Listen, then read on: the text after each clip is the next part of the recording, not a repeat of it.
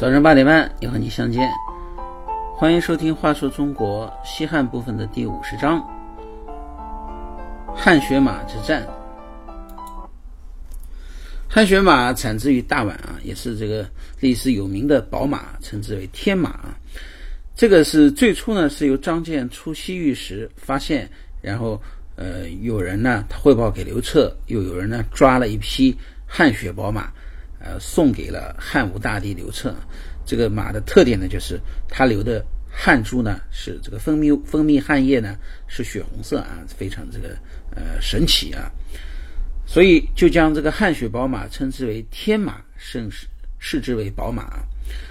汗血马的宝贵呢，不仅是它出身高贵，而且是啊，它具有一个非常好的优势，就是它速度很快，它的力量很足，耐力很强。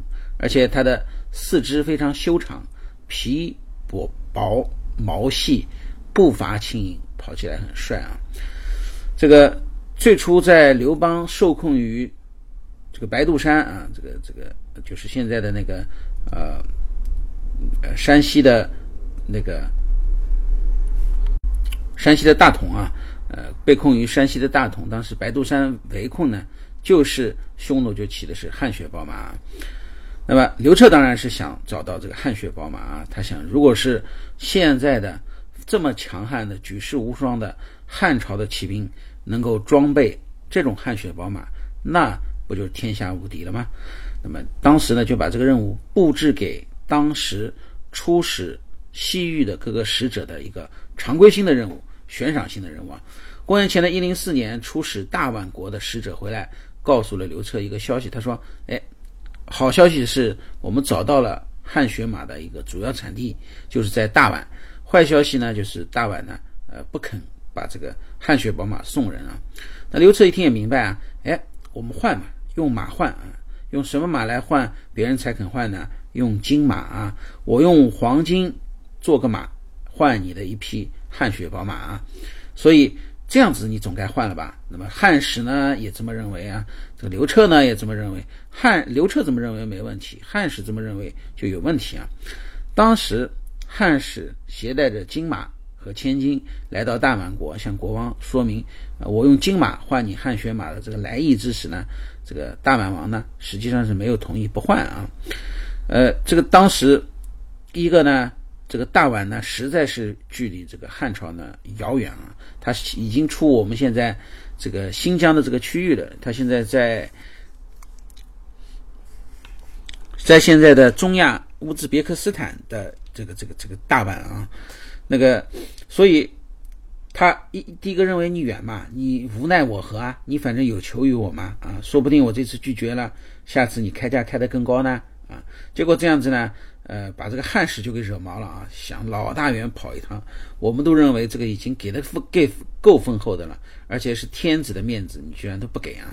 他当时呢，就做了一个啊，呃，现在我们讲些非常长中国人志气的这个动作啊，他当着这个大宛国的国王人的面子啊，把这个金马敲碎，扬长而去，但是这个连累到自己啦啊！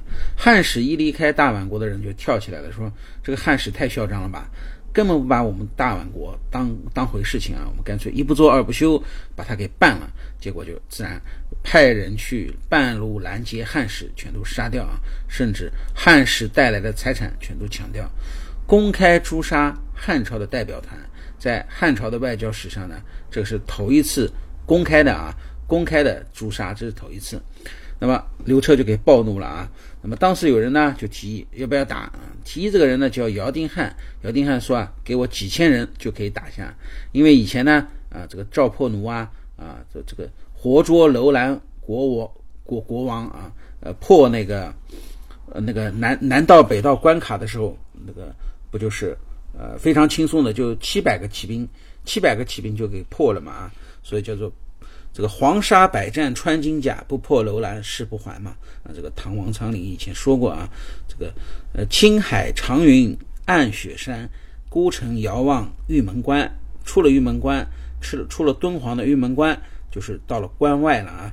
就黄沙百战，这个这个沙漠地带啊，黄沙百战穿金甲，不破楼兰誓不还，终不还啊！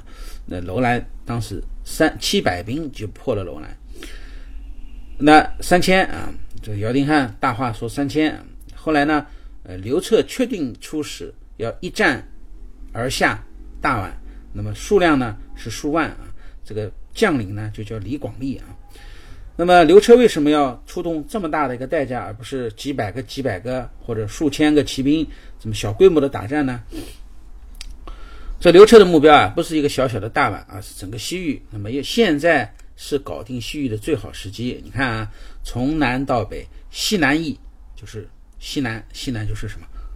那个云南啊，云南已经呃臣服啊，南越、广东加越南这块啊搞定，闽越。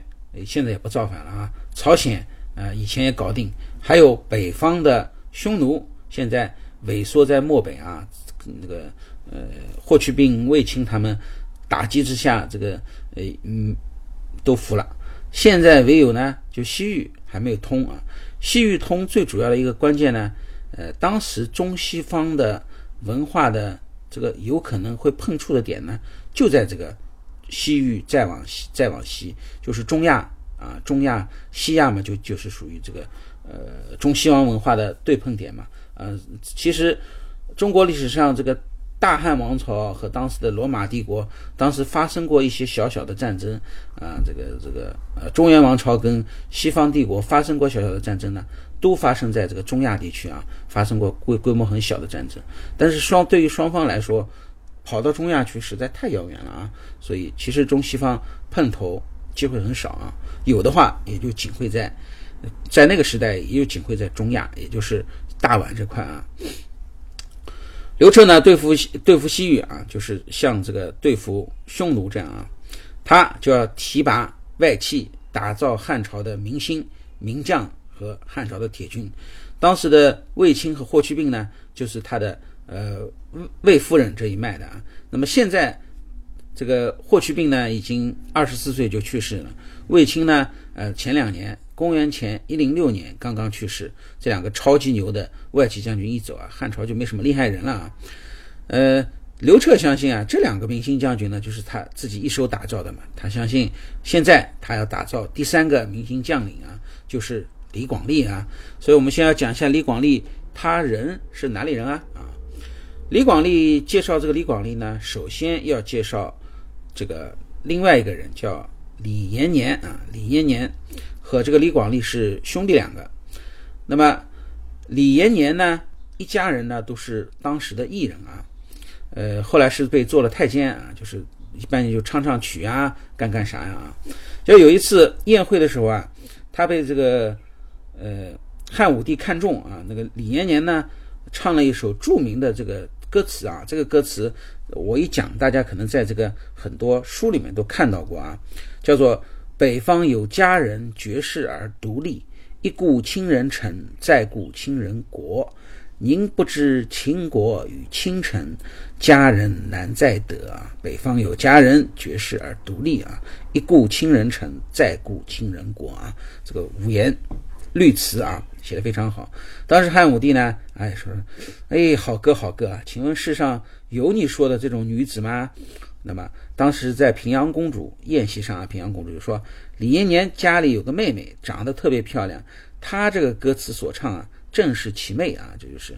所以汉武帝呢为之心动，就就因为这个著名的词啊，就是招李延年的妹妹李美人啊，李美女啊。进宫作为李夫人啊，所以以前的魏夫人，现在呢受宠的呢是李夫人啊。那么李夫人的两个哥哥啊，一个呢李延年，当然自然就上升了。李延年后来呢还成为这个汉武帝刘彻著名的男宠之一。汉武帝著名的男宠呢两个啊，一个是那个李延年，呃有这个艺术天才，还有一个呢是以前我们讲这个。汉王朝刚刚成立的这个七个异姓王里面的韩王姓的曾孙叫韩嫣啊，嫣就是现在的呃著名的影星唐嫣的嫣啊，韩嫣是个男的啊，男宠，著名的两个男宠李延年和唐嫣啊。这个这个李美人呢，有一点啊，她的里面有有一个小的细节，你就知道她的性格和她的那个呃聪明点了啊。她有一次生病啊，病得非常厉害，然后产子以后啊，她生下来她的儿子以后的后面的昌邑王，呃，她呢呃产子以后呢就病倒了，刘彻呢就就听说夫人病了嘛，就来探望。这个李夫人啊是将被蒙面，隔着被子说：“我的容貌啊被病魔所毁，不方便见您。”如果陛下你怜悯我，请允许我把我的兄弟都托付给你啊。刘彻呢说：“夫人，你一直卧病不起，我难得来看你，你先让我看一眼好不好？我们再商量托付的事情，那不更好吗？”那李夫人说：“哎，我还没化妆呢，怎敢贸然去见陛下啊？啊，不敢不敢。”那刘彻都快抓狂了，都快无语了啊！继续引诱李夫人呢，继续固执啊，从头到尾一直到李夫人致死啊，他没让这个。呃，这个刘彻见他一面啊，他深刻的懂一个道理啊，就是说以色相事君者，色坏则爱弛，爱弛则恩绝。那天子宠爱他，就因为他美貌啊，一旦看他容貌丑陋，那么必然恶土弃他啊，那还托付什么兄弟啊？所以在刘彻呢，一直就。脑海里面一直就是李夫人的美貌如初的那个印象嘛。之后呢，李夫人病逝之后呢，他也兑现了那个临终时李夫人给他的一个呃那个那个遗愿啊，就是封其兄李延年为协律都尉，封其兄李广利为二世将军、征伐大宛啊。这个他既然要打造外戚的名将嘛，当然打造自己人，就是李广利呢，就这么跳出来的啊。为什么叫二世将军呢？啊，听这个汉史说啊，这个大宛将这个汗血宝马全部藏在二师城，他希望把这个二师城的，呃，汗马、汗血宝马全都抢回来，所以就封了这个二世将军。这个绰号呢，就跟着李广利终身啊。二十将军李广利，他给他安排了多少人呢？啊，差不多数万，其中有六千匈奴兵，还有一些就是这个流氓混混啊，反正是远处打仗嘛。还有一个给他配了个那个呃。这个副将或者陪同就叫王辉，王辉就是当时出使西域啊，当时车师等国没有给他供供粮啊，然后呢，他就陪着这个赵破奴出师，破了车师国，活捉楼兰王国的国王啊，就王辉。王辉对西域非常熟，所以呢，呃，权当李广利的向导。到了公元前的一零三年的秋，那么刘彻、李广、刘彻之大命。一下啊，李广利呢就出发了。李广利的西征军一路跋山涉水啊，渡过了盐水。盐水就是现在的新疆的这个为新疆的叫罗布罗布泊啊，罗布泊现在著名的呃那个神秘，称之为呃中国的著名的神秘的那个黑三角地区啊，就是说罗布泊很多怪事情，荒凉之地啊，盐城啊。那么那个地方。那个那个地方呢？呃，李广利呢？呃，那个那个大宛呢，已经跟这个西域诸国呢通好气了啊。援军途中，没有一个国家愿意打开城门欢迎这个数万的不速之客啊。再说你这个兵实在有点多啊，大家不敢随意去打开。那李广利呢，打仗啊不怎么样。呃，他尤其是这二战大宛嘛，第一次打仗在大宛打得非常狼狈，勉勉强强打到大宛的界内的叫玉都城。玉呃玉城城玉城城玉城城呢是在这个中亚的安吉延市啊，这个叫乌兹根城啊，现在还有这个城乌兹根城啊。然后这个数万军队呢打到这呢就只剩数千人了，而且这个这这个死掉的这些人是都在旅途中啊，渴死的、饿死的、病死的，那一路上没有补给嘛。结果打好不容易到人家城下呢，人家还开城迎战。把他这个数千个活人呢打得不成样子啊，这逃啊！所以李广利呢还有一个绰号叫混混将军或者叫逃跑将军啊，逃。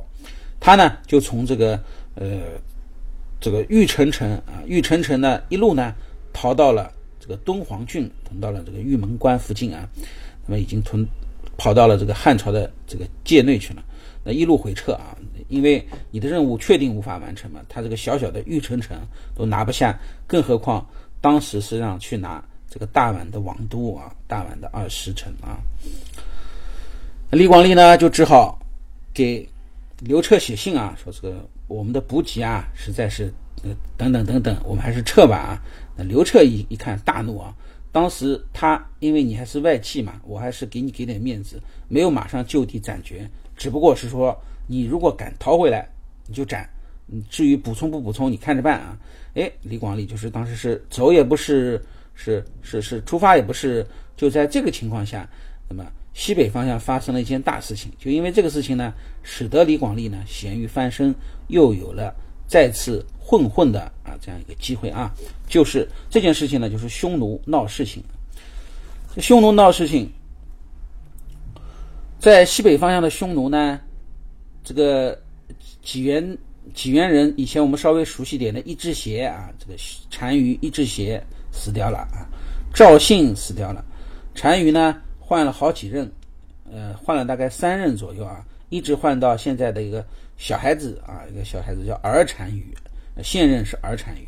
那么在儿单于现任这个当任期间呢，发生了这么一个事情，当时的一个左大都尉，呃，算一个匈奴的凶奸吧啊，他呢。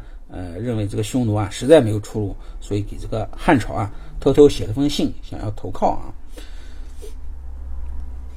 投靠啊。那个，那么刘彻呢，等的就是这天啊，就就是就是打算你反正趁你这个呃趁你乱要你命啊，打算一鼓而下把这个匈奴给干掉。所以当时呢，就呃分了两支军队，一支呢是公孙敖，在这个。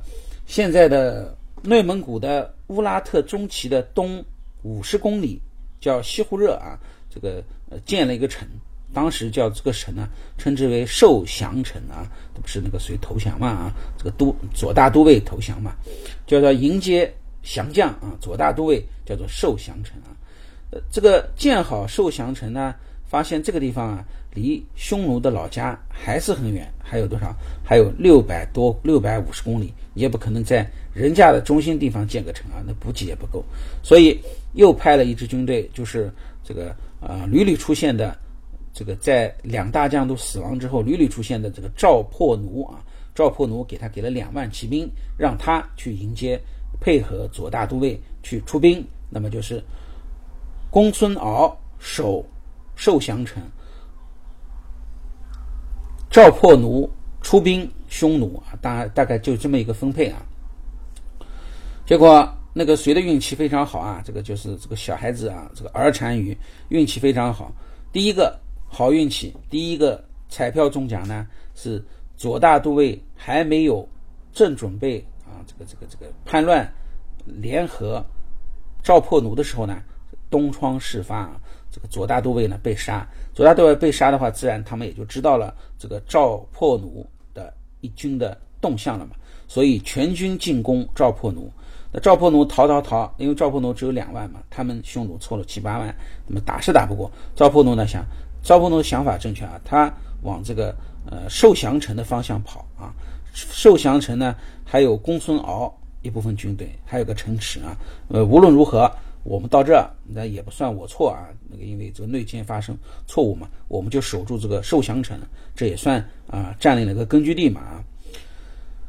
那在靠近这个受降城期间啊，差不多还有百来公里的时候，那么呃这个这个百来公里的时候，这时候呢，其实两军呢通过放狼烟啊什么的就可以就可以互相有通讯了嘛。其实这时候已经安全了嘛。结果就在这时候，这个。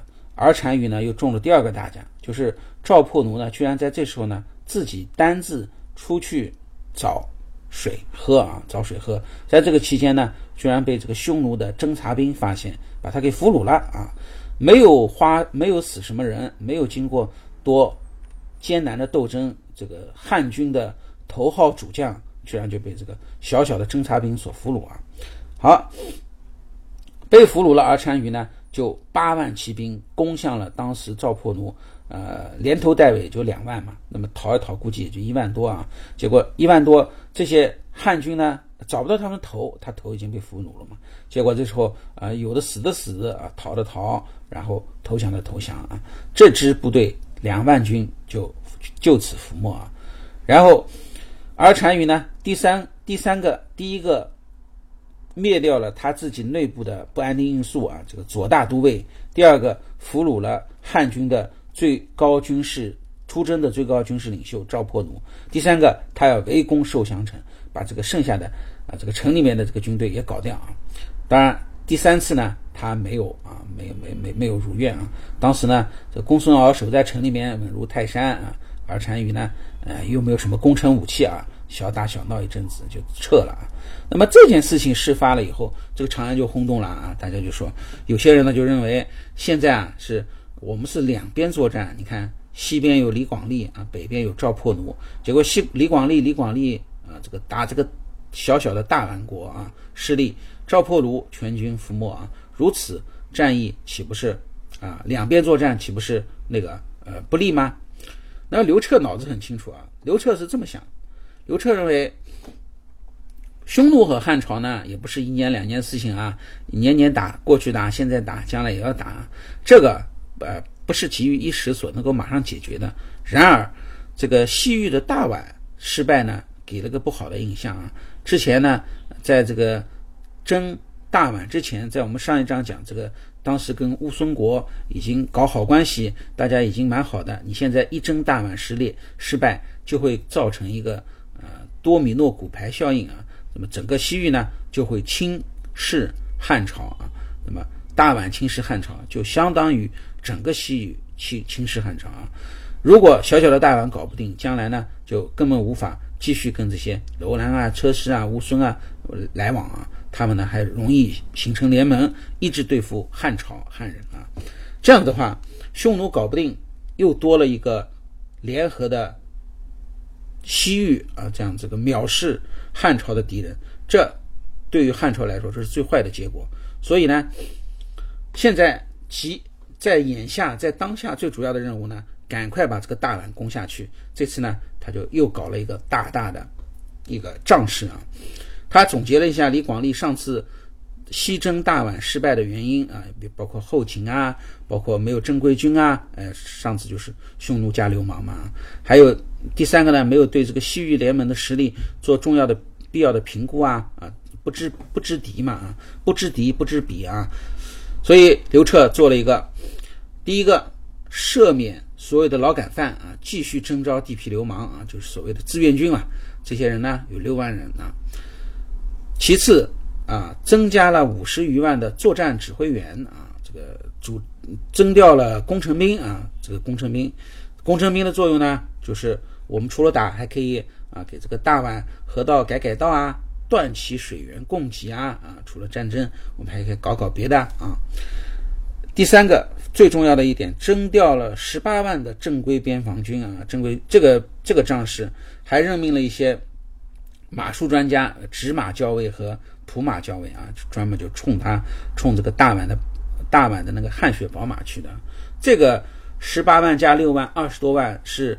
啊，西汉有史以来最大的一次了啊！以前那个，呃，那个霍去病和汉卿那次，也就是加在一起就十几万啊，这个各五万的汉各各五万嘛，那个马匹是各五万嘛，也就十来万。那么这次呢，二十来万啊，就这个这这个大柱呢，就压在李广利身上啊！你呢，要给我大幅西域，要给我争回汉朝的面子啊！这时候，李广利，你想想看啊，他以前呢战战兢兢啊，得过且过，结果现在呢一下子这么多军队在手，他豪情满怀，志满意得啊，宝剑在手。试问西域群雄，谁还敢拦路啊？到公元前前一二六年秋天，李广利再次率军再征，再次西征啊，这就是二征大宛啊。那么这次就不一样了，这次人马各种各样，气势完全不同。上次呢都是关闭城门，这次呢这个西域各国呢啊都早早的开门，准备粮食饮水。他发现这个汉人啊虽然比较客气，但是呢啊真正的凶起来还是很凶的，二十多万啊，二十多万，啊这个整个西域呃也也就这么多人啊，西域你就把所有的人加在一起，也就不过几十万人啊。那个有有里面有个小国啊，特别这个牛气。现在呢，呃，叫轮台啊。这个现在现在的这个是新疆有个叫轮台县啊，就那时候叫轮台国啊。他这个这个就不开门啊，就是呃看到大军来了还不开门。那李广利呢下令攻城啊，连攻几天居然没拿下来啊，这个就喊出来了啊，无论采取任何手段，无论付多少代价，一定攻下轮台。这个连攻数日，轮台守不住，破城之后呢，李广利做了一件让西域心寒胆战之事，屠城啊，无论男女老少，全部杀光。继续向西挺进，下一个目标是宛国的桂山城。桂山城就是宛国的首都啊。那么桂山城路上呢，就有玉城城。玉城城呢，就是这个呃李广利第一次啊征大宛失败跌倒的地方，就玉城城。到那了只有几千兵，然后别人出来还开城迎战，结果李广利打从那一路打逃到了这个这个敦煌啊，所以。李广利呢，在这，呃，到这个时候呢，李广利呢，李广利是这样的啊，他就是说，呃，如果情形势恶劣的话，李广利一定会吃败仗；如果我的实力比你强的话，哎，我这时候表现还不错。李广利呢，发明了个后来在二战经常用的叫做“蛙跳”啊，或者叫“跳蛙”战术。什么叫跳蛙战术呢？正常按照路线的话，一定先打玉城城，玉城城里面呢才是桂山城。那么这次呢，李广利呢兵分两处啊，派了一千余名军队攻击玉城城，亲率大部队直接压大宛的心脏，他的首都桂山城啊。就就我你你这个我不是一定要跳到你这个格子里啊，我跳到第二个格子啊，我甩个骰子甩个二，我直接一不跳，我直接跳到二啊，这样子的意思。那么压住大宛桂山城的先头部队呢，总共就三万人啊。这次呢，这个这个各种设施呢也非常厉害啊，飞剑啊，满天的飞剑，黄蜂一般的涌到对方大宛军大宛军队呢，鬼哭狼嚎退回城内。第二步围城，围城之后，那第三步呢，就是调来的工程兵就派上用场了，替大宛国改修河道，让他们尝尝断水停电的滋味啊。围城之后，那李广利呢就开始攻城啊。攻了一个多月，四十多天啊，没有攻下来。李广利不急啊，胜券在握啊，河道已改嘛，这个古老的城市你再不走啊，慢慢的你就变成沙漠吧，没水了。那么这些大宛国的以前怂恿大宛王杀汉使夺黄金的，就是那边那帮贵族啊，那脾气很大的贵族，他们的身体呢吃不消了，碰头啊，说这个。汗血宝马呢是大宛王藏的，汉使呢是大宛王杀的。我们呢不如把这个，呃，这个大宛王人头交出去，把汗血马供出去，那么汉军能退啊。退一步说，退一万步说啊，如果汉军再不退，我们再拼个鱼死网破也不迟啊。所以他们的大宛国的国王呢就被这些贵族给这样子卖了啊。他把这个大宛王人头砍下，这个那个于是。大宛的贵族呢，派人带着大宛王的人头去见李广利啊。他呢，啊，怎么呢？就谈判嘛，谈判啊。他说：“我只要你李将军退兵啊，我们呢将所有的汗血宝马全部交给你，要多少随你便啊。这个第二个呢，你老大远的跑来，免费给你提供军食啊。这个呢，啊，就是我们。”所能给予的啊，但是你不能杀我们人啊，你不能进我们的城等等等。那如果你要不接受这个的话，那我只有把所有的汗血宝马杀掉啊。那么我们也陪着汗血宝马一起死啊，你的任务也完成不了啊。啊，他第二个呢，然后呢，我们呢还会找我们的盟国康居啊，派人救援，我们里外应和跟你死磕，到时候随胜随负啊，未可知也啊。那么康居这块呢，呃，李广利呢已经派这个呃。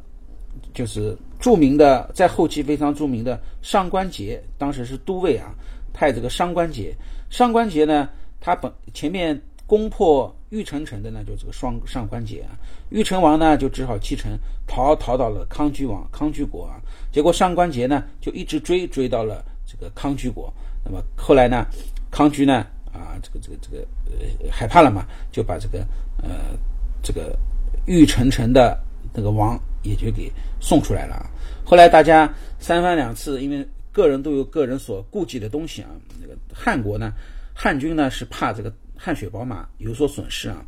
最后呢，汉军方面呢就挑选了数十匹的好马啊，这个呃三千匹的中马和母马，又选好了马，装好了粮食。最后呢，李广利呢指定了一个清汉朝的大宛人当宛王，然后又搞了一个盟誓，搞了个告别仪式，就撤军啊。那么那时候，康居这块呢，在那个呃上官桀作用下呢，啊也投降交人啊。然后在回国途中呢，西域诸国呢纷纷的。开城送水送粮啊，送子弟到长安去学习当人质啊，这个呃，当时叫威震西域啊这一战啊，呃，威风是很威风的，呃呃，那个人死的很厉害的啊。这个李广利前面说了，我们算初算一下是二十多万人啊，现在回来呢只有一万多人，战马呢只有剩下来一千多匹啊，很多人呢都死在这个呃各种各样的恶劣的这个气候条件下啊。回到了长安，李广利呢就因功封为汉西侯、海西侯啊，破掉玉城城，然后后次后来又打到这个康居的这个上官桀呢，呃，也被封为九卿之一啊。这个军队里面有三人被封为九卿之一啊，然后有两千石的官吏呢，这个军官里面呢就有一百多人封赏啊。这个呃，可见刘彻呢啊，对于他们。呃，这个封赏还是非常丰厚的啊。其中后来著名的上官桀就是在此战中呢被封为少府。后来汉武帝去世之前啊，辅佐少主的四大四大那个四大臣啊，叫辅主啊，辅佐大臣啊，就是桑弘羊啊，搞财政的啊，那个今日金米地啊，金米地金米地，我们讲这个匈奴的。那个呃，匈奴血统的一个对汉王朝非常忠心的啊，金米金米迪啊，呃，还有霍光，还有呢，就上官桀啊，四个四大臣，辅政四大臣啊。就此呢，汉血马的战争呢就此结束啊。这个整个西域呢，呃，经过我们上面一章的呃那那章讲的这个呃才幼啊，那么这一章讲的这个二征大宛，把二把大宛呢。作为一个例子呢，整个西域呢，呃，对这个汉朝呢是服服帖帖的啊。李广利也因此啊变成了一个那个军事明星啊。呃，还包括像这个我们提到的上官桀啊，也在政治上出人头地啊。那么之后又会发生什么事情呢？啊，之后呢，可能苏武的故事就开始讲了。好，今天就讲到这里。呃，我们今天讲的时间呢是。公元前的一零四年到公元前的一零一一年啊，历时四年，前后四年，二伐大宛啊，这个威震西域，就是李广利啊，当时损失非常大啊。好，再见。